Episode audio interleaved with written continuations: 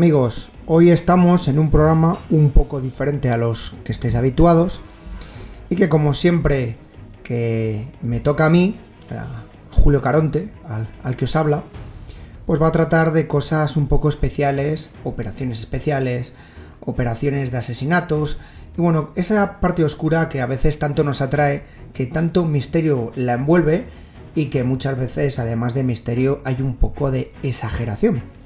Pero bueno, hoy voy a hablaros de algo un poquito curioso, aprovechando que estamos en épocas de aniversarios y que ya han sucedido bastantes años respecto a la misma.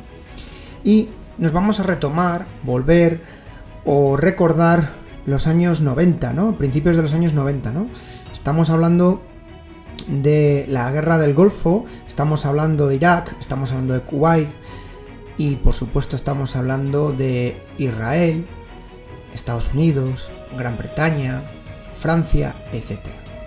Bien, diréis, bueno, ¿y a qué viene hablar de estos países y de estas cosas y, esto? Mirad, como muchos recordaréis, eh, durante la famosa guerra del Golfo que tuvo lugar en el año 1991, eh, las tropas, digamos, eh, de la coalición anti-iraquí realizaban una serie de ataques principalmente aéreos sobre lo que era eh, tanto las posiciones en Kuwait como las posiciones a lo largo de Irak que tenía el malo malísimo de aquella época. Sabéis que era Hussein, ¿vale? ese malo de Gisborne que estaba pendiente o vigente. Bien, pues este hombre, eh, contra esos numerosos ataques que recibió por parte de la aviación occidental en su mayoría, pues decidió en represalia realizar una serie de ataques preventivos o intimidatorios, que sería más bien la palabra. Y cuando hablamos de ataques intimidatorios, estamos hablando de los terribles famosos Scud, que como bien sabéis era más un arma psicológica que un arma realmente mortal. También porque no disponía de una carga nuclear como podían disponer los rusos para usar con, esa, con ese misil, con el famoso misil Scud. Bueno, pues ya sabéis que hubo ataques sobre todo a Arabia Saudí y a posiciones donde estaban norteamericanos y el resto de tropas de la coalición, pero otro de sus objetivos principales, y cuando digo principales lo, enfatizo y lo recalco mucho, pues fue un país que era su otro gran enemigo para Saddam Hussein, eh, que representaba al diablo incluso, que es Israel. Bueno, entonces decimos, bueno, va a atacar Israel, y bueno, ¿y por qué Israel? Pues mira, la idea no era tan, tan loca ni tan descabellada, sino que era bastante lógica. Hay que partir de que muchos países que estaban participando en esa coalición anti-iraquí eran países árabes, incluida Arabia Saudí, que ya hemos comentado, que ya sabéis, pero estaba, por ejemplo, Siria. Siria, que, bueno, ahora ya sabéis la situación actual, pero en aquel momento mandó tropas, ¿vale? Y otros países de, la zona. Claro, eso supuso que él quería romper, que, quebrar, incluso destruir esa coalición, porque imaginaros que los israelitas entran en, combate y que tienen que combatir, eh, digamos, a un lateral o enfrente o junto a tropas árabes. Y eso, bueno, supondría un, una situación o incluso un conflicto moral para muchos de esos aliados de Estados Unidos, claro. Entonces, Estados Unidos mm, eh, tenía que evitar a toda costa eh, que esto sucediera, ¿no? Estamos hablando de aquellas épocas de los famosos, cuando surgen los Patriot y cuando surgen todo tipo de, de armas antimisiles, ¿no? Los ataques ya sabéis que, ah, que, disparó exactamente Irak fueron 39 misiles Scud, que se dice poco, pronto, perdón, eh, contra las ciudades costeras principalmente de Tel Aviv y de Haifa. Esos fueron los objetivos principales. También son unas ciudades que son bastante turísticas. ¿eh? Como consecuencia de estos ataques murieron en torno a 147 civiles israelíes. Estamos hablando de una cifra que, bueno, es más que alta, por así decirlo. Y bien, ya sabéis que la gente de Israel, eh, sobre todo sus políticos, cómo se toma a muy a pecho cualquier ataque, eh, cualquier evento, cualquier invasión o cualquier conflicto que afecte a sus ciudadanos. Así que... Y bueno, y eso sin contar las numerosas amenazas que hacía Saddam Hussein en la época, ya sabéis, de sois el diablo, sois los más malos del mundo, tenéis que desaparecer de la faz de la tierra. Bueno, estas cosas que, el dictador iraquí se hizo famoso, digamos, un poco también para contentar a, su público y, que su propio público, público o pueblo, más bien, pues no fuera consciente de, las penurias, ataques y la situación en la que iban a sufrir a lo largo de los años. Bueno, pues entonces eh, tenemos que tener en cuenta esto, situación de los israelitas, que están más que tensos ¿no? por estos ataques que sufren.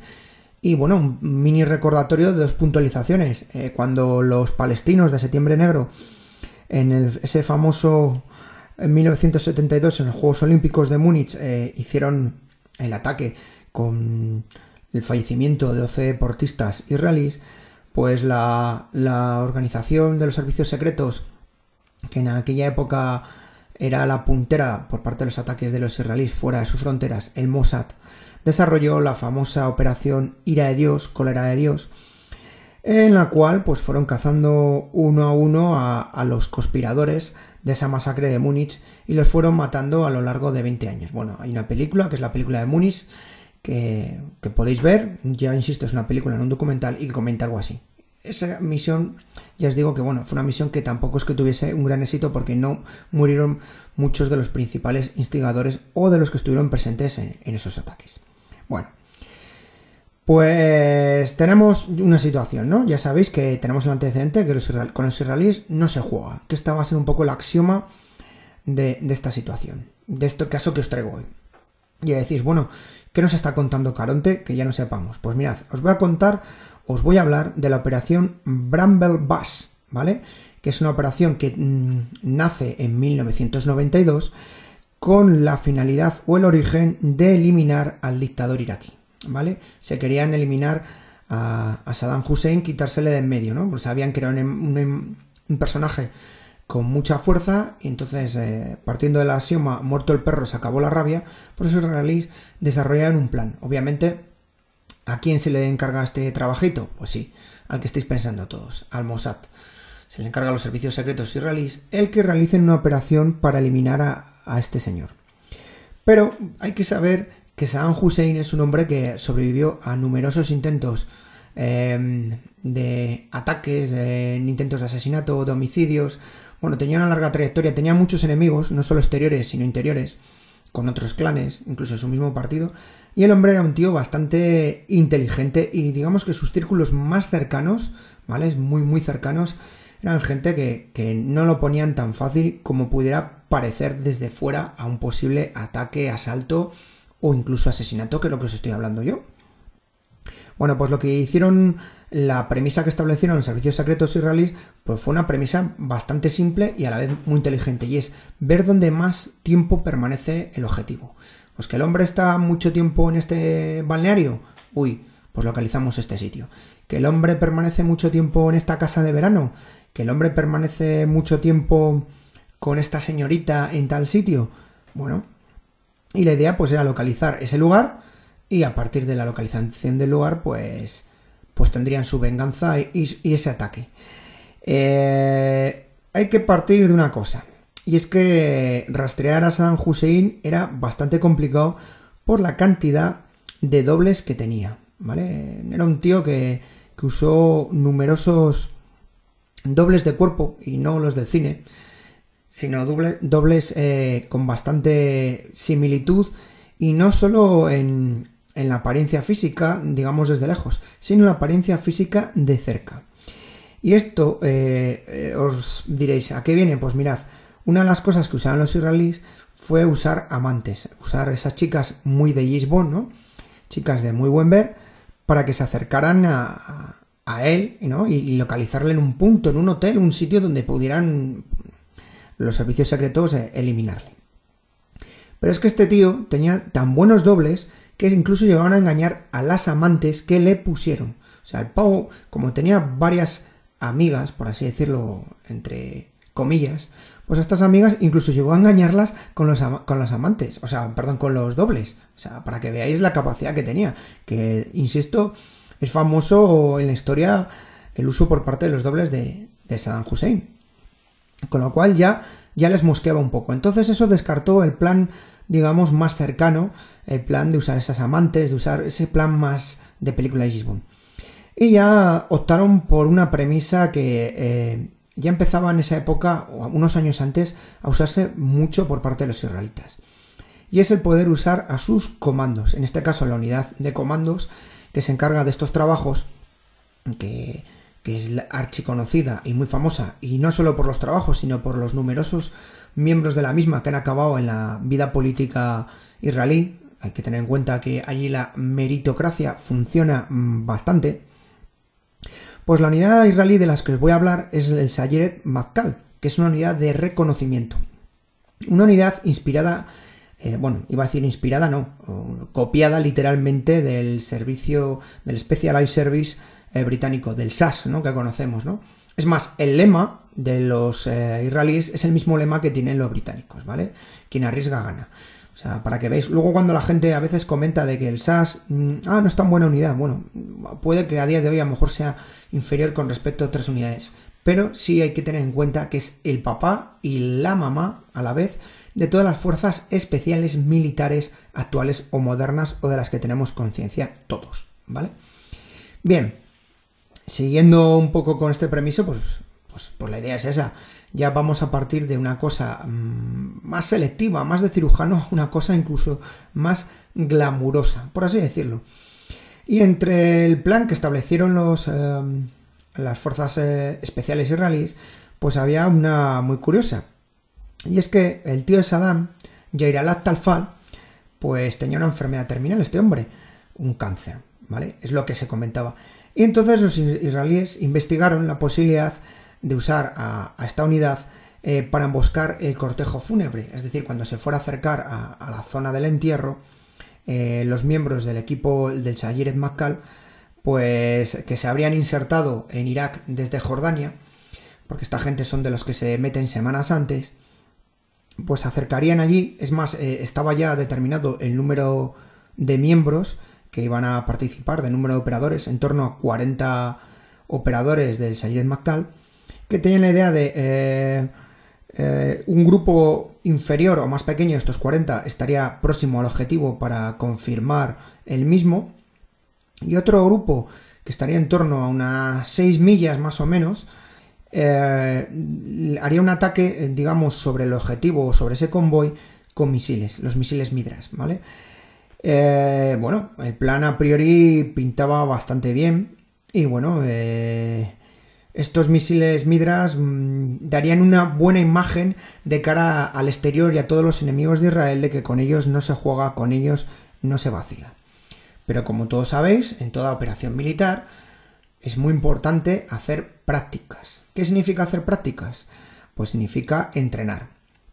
Cuantas veces más, cuantas más veces entrenes, menos riesgos, menos riesgos tienes para tu gente. Y en eso los israelíes eh, valoran mucho a su gente, a su gente la forman bastante, a sus comandos, y no están para hacer el tonto como se dice popularmente. Eh, también deciros que el uso de esta unidad eh, fue muy famoso, casi por antecedente, en África, en Uganda, en la famosa o la legendaria incursión en Tebe. Ahí directamente, ya sabéis que se presentaron en, en, en Uganda, en aviones, aterrizaron en el aeropuerto, se dirigieron a la terminal, mataron a los terroristas que había allí, en este caso pertenecientes a la OLP, y luego se llevaron a todos los renes en un avión, ¿vale? Y esto lo hicieron del modo más rápido y más diligentemente posible.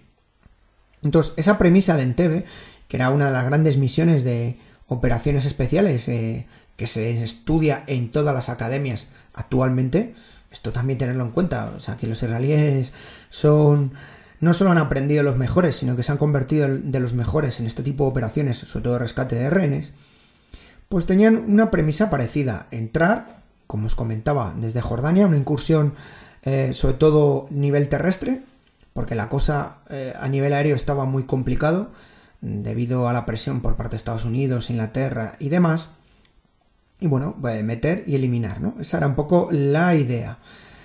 Eh, ¿Qué ocurrió?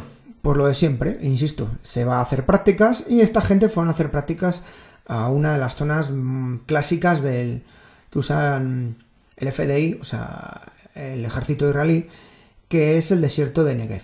Bien. Bueno, eh, esta zona pues es una zona desértica, no hay mucho paso de gente y bueno, es perfecta para que las fuerzas especiales puedan entrenar con munición real. Bueno, pues se preparó un convoy que simulaba pues eh, ese paso, ese transporte del amigo Saddam Hussein con su gente a ese supuesto funeral. Bueno, pues cuando pasaba ese convoy, en las prácticas de tiro hubo un error, una rata, un defecto, eh, no hay mucha información al respecto, que por desgracia tuvo un trágico final. Y este trágico final fue con el fallecimiento de cinco de los miembros del, del Sayeret Macal, hiriendo a unos cinco más. Eh, se cree que no hubo un mal cálculo de distancias, eh, no calcularon bien las distancias de los efectos de estos vehículos con explosión, porque ya os digo que una de las cosas que querían era confirmar el asesinato o la eliminación de Saddam Hussein, y por eso os decía al principio que la misión era un primer comando en un anillo cercano. Claro, este, este anillo cercano también implica más riesgo, porque entre las misiones o lo que estaba encomendado era grabarlo.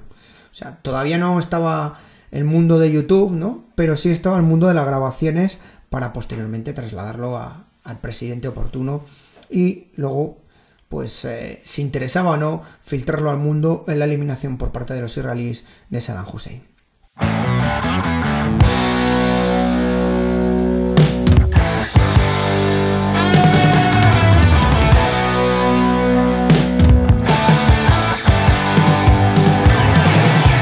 Para la semana del 2 al 8 de noviembre en la factoría Casus Belli tenemos lunes 2 en Spotify, Bramble Bash, la operación israelí para matar a Saddam Hussein. Martes 3, volvemos con los Katis en aviones 10. De nuevo Tupolev SB, donde contaremos todo el historial operativo pues, de la guerra civil hasta la Segunda Guerra Mundial. La primera parte fue toda técnica, esta segunda ya lo veremos en batalla, vamos. Miércoles 4 en Victoria, Victoria Podcast, Historia de la Química, primera parte, Los Pioneros. Albertus Magnus, Robert Bacon, en la oscura Edad Media dan paso al pensamiento moderno y al germen de diferentes disciplinas, entre ellas la química. Y en abierto, pues también va de ciencia, ya que hablaremos de nuevo de los héroes del universo, segunda parte. Crossover con la Biblioteca de la Historia, el descubrimiento de los planetas exteriores veis, ¿eh? por una parte química y por otra astrofísica. Jueves, volvemos con el F-35, la segunda parte. Si en la primera hablamos de la concepción del Joint Strike Fighter, en esta segunda parte hablaremos de las entrañas del avión, de cómo fueron concebidos y cómo llegaron los primeros problemas, que no serían los últimos, desde luego, por supuesto con Alejandro Del de Por Tierra, María y de Podcast. Domingo, cinco batallas urbanas que han marcado los conflictos actuales. Haremos un repaso y los motivos de Stalingrado, Hue, Argel, Beirut y Sarajevo, cada una con sus propias características y por su factor determinante en los respectivos conflictos. Y para Casus Belli fans, desafía la Luftwaffe temporada 2, ofensiva de primavera de la RAF. Después del fracaso de la Royal Air Force en el canal y dejar escapar al Heise, al Charnos y al Prince Eugene, Sholto Douglas y Leigh Mallory llegarán a la conclusión de que de nuevo es el momento perfecto de arrebatarle a la Luftwaffe la supremacía del cielo en el norte de Francia, algo que no consiguieron durante todo el 41, pero con una nueva estrategia. ¿Será esta vez la definitiva o la Luftwaffe volverá a ser la élite de la caza mundial? Recuerda que para poder acceder a los episodios de Casus Belli Fans debes estar suscrito al programa de fans de Casus Belli, el famoso botón azul de apoyar. Esta es la manera que tenemos de poder seguir a este ritmo con Casus Belli, con 16 programas mensuales, con nuevos podcasts como el de Paravenum todos los lunes, con nuestra manera de divulgar la historia. Pero con la suscripción, a ver, no te damos solo las gracias, ¿no? Que también, y un programa de relleno para fans, sino que tendrás acceso a todos los Casus Belli fans los mejores programas y series de Casus Belli, ya casi un centenar y con tres o cuatro nuevos mensuales, como esta ofensiva de primavera. Además, todo el histórico, que son todos los programas de Casus Belli con más de un año, que pasan a ser territorio de fans. Más de 400 programas en exclusiva y, por supuesto, formar parte de la guardia de Casus Belli. Y encima, todo, todo lo que publiquemos sin publicidad. Está en abierto o está encerrado. Por menos de lo que te cuestan dos cafés. Si quieres formar parte, únete pulsando el botón azul de apoyar. Y todo esto es lo que tenemos para la semana que viene. ¿Qué ocurrió? este, para mayor problema de, este entrenamiento, de, estas prácticas, pues estaba el jefe de las fuerzas de defensa israelí, que era Edu Barak. O sea, si sabéis quién es más de uno, pues imaginaros. Y el hombre había estado, digamos, presente en, el ensayo, con lo cual al ver esto, mm, más que no, dijo que, no, que, no aprobaba porque todavía estaban verdes en, la capacidad. Si digamos que la mano ejecutora funcionaba mal, pues tenían un serio problema para, para realizar ese ataque. Con lo cual, pues el plan fue cancelado. Y diréis, bueno, ¿y cómo te has enterado de esto? Bueno, pues, ¿cómo nos enteramos de estas cosas? A, o estás dentro, que no es mi caso. B, porque se filtra, que es probable. Y C, porque alguno escribe un libro. En Israel no se suelen escribir muchos libros al respecto, pocos. Pero se escriben y cuando pasan 30 años, o 40, o más. ¿Y aquí cómo se filtró el tema? Pues se filtró el tema por un periódico israelí. Eh, el periódico israelí que tengo apuntado aquí es el Yediot Aronot, o algo así. Ya sabéis que siempre os comento que mi pronunciación de los idiomas es un desastre. Si a veces pronuncio mal el castellano, y es mi idioma, así que imaginaos el resto. Bueno, volviendo un poco con humor. Bueno, pues este periódico mm, filtró o manifestó la asistencia por parte de Israel de ese plan para acabar con San Hussein y que lo que había sucedido en, el desierto había sido consecuencia de eh, los preparativos. Dicen las malas lenguas que algún familiar o persona cercana a alguno de los fallecidos de esta unidad dejó caer a la prensa esto. Bueno, y fue una forma también de tirar a las orejas al propio ejército israelí y, y, al gobierno israelí de que las cosas que se hacen corriendo y mal a veces acarrean problemas como era esta operación. ¿Vale? Bueno, pues mm, para mayor INRI y mayor mm, problema, que os decía también, volviendo a, retomar esta expresión, estaba el jefe de la inteligencia israelí, pero de la inteligencia militar, no del Mossad, que era el señor Uri Sagi. Bien, este hombre también había sido testigo del accidente y, y fue entrevistado por parte de, digamos, de, del periódico que os comento, ¿vale? Porque aunque era conocido el papel, se conocen a veces los jefes, pero no se conocen los manos, ¿no? Eh, como, como Nidra, que diríamos.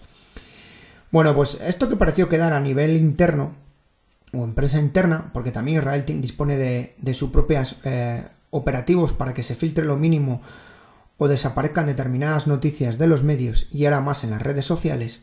Bueno, pues este hombre, eh, o perdón, este hombre, este periódico o esta noticia no se quedó en Israel y apareció el 24 de noviembre en el Miami Herald, ¿vale?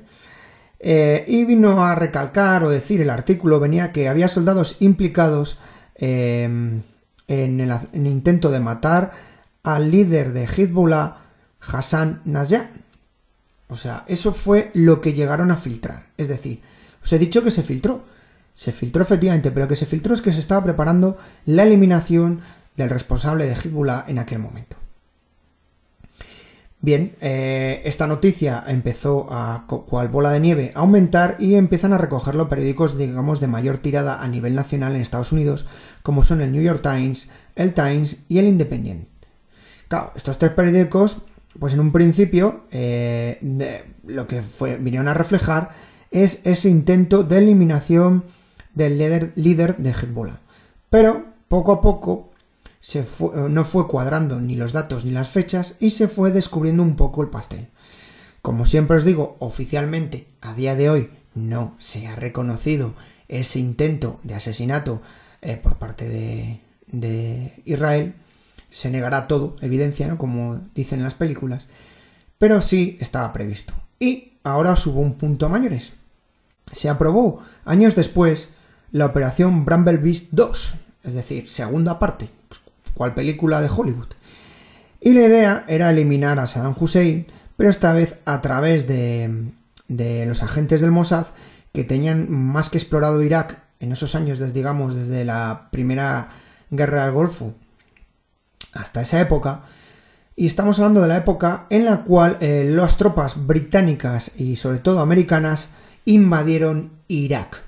¿Vale? Que también la había tomado con los israelíes y los israelíes querían aprovechar la entrada de los norteamericanos para adelantarles eh, cual carrera de bólidos, adelantarles por la izquierda, por la derecha, por arriba, por abajo, por donde fuera, meterles eh, un gol, que se diría en, el fútbol, y eliminar a Saddam Hussein eh, aprovechando la coyuntura. Pero ¿cuál era el problema que había? Pues uno muy simple. o uno más fácil. Y es que los norteamericanos estaban bombardeando eh, en esta operación, mm, digamos, prácticamente todo el territorio iraquí. Y el riesgo de que los agentes y también miembros de los comandos allí en Macal, que se la tenían jurada, pudieran sufrir algún daño eran más que altos, eran considerables. Lo cual pues supuso que también este plan, eh, digamos, se guardara en la nevera, se cancelara y bueno, se mantuviera ahí. Y bueno, poco a poco ha ido guardándose y pasando a la historia. Y esta es un poco, a nivel un poquito, para que os hagáis una idea, la operación eh, Brambley Bust 1 y 2. No hay mucha más información, hay poquitas cosas. Los israelitas son bastante reservados, eh, sobre todo el gobierno de Israel, al respecto de lo que hacen sus agentes. Y también son tíos muy inteligentes, eh, expertos en marketing, en eso son los números uno, junto a los sajones, en el sentido de que sus cagadas no suelen venderlas mucho o suelen filtrarlas. Solo filtran sus éxitos y pocas veces sus errores. Y lo que filtran de los errores es lo que les interesa filtrar o que casualmente ha llegado a nuestros tiempos. Yo simplemente os hago la reflexión de valorar qué hubiera supuesto la eliminación de Saddam Hussein, ya sea en la tormenta del desierto o en esa segunda operación o invasión por parte de los norteamericanos de Irak. Lo que hubiera supuesto si hubiera supuesto una caída de Irak más rápida o qué. Es una duda que, que nos trae a todos, nos caerá a todos y bueno, simplemente nos sirve para pensar que esta gente están ahí y están vigilando a aquellos que le molestan y que, como decía antes al principio, con ellos no se juega. Sin más, espero que hayáis disfrutado de este pequeño podcast, que os haya sido entretenido, eh, que podamos seguir escuchándonos más veces, con más historias, más pequeñas operaciones de este tipo encubiertas, muchas de ellas. Y como siempre, eh, agradecer vuestra escucha y nada más, finalizar como siempre, se, valga la redundancia, con la frase que siempre os voy a decir, y es cuídense y cuiden de los suyos, y más en estos tiempos. Un abrazo para todos y un beso para ellas.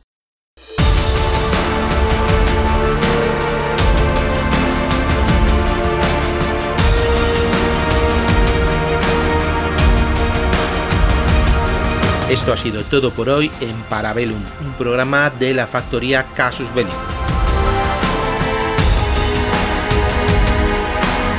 ¿Quieres más? Puedes visitarnos en Casus Belli Podcast o en Victoria Podcast en iVoox.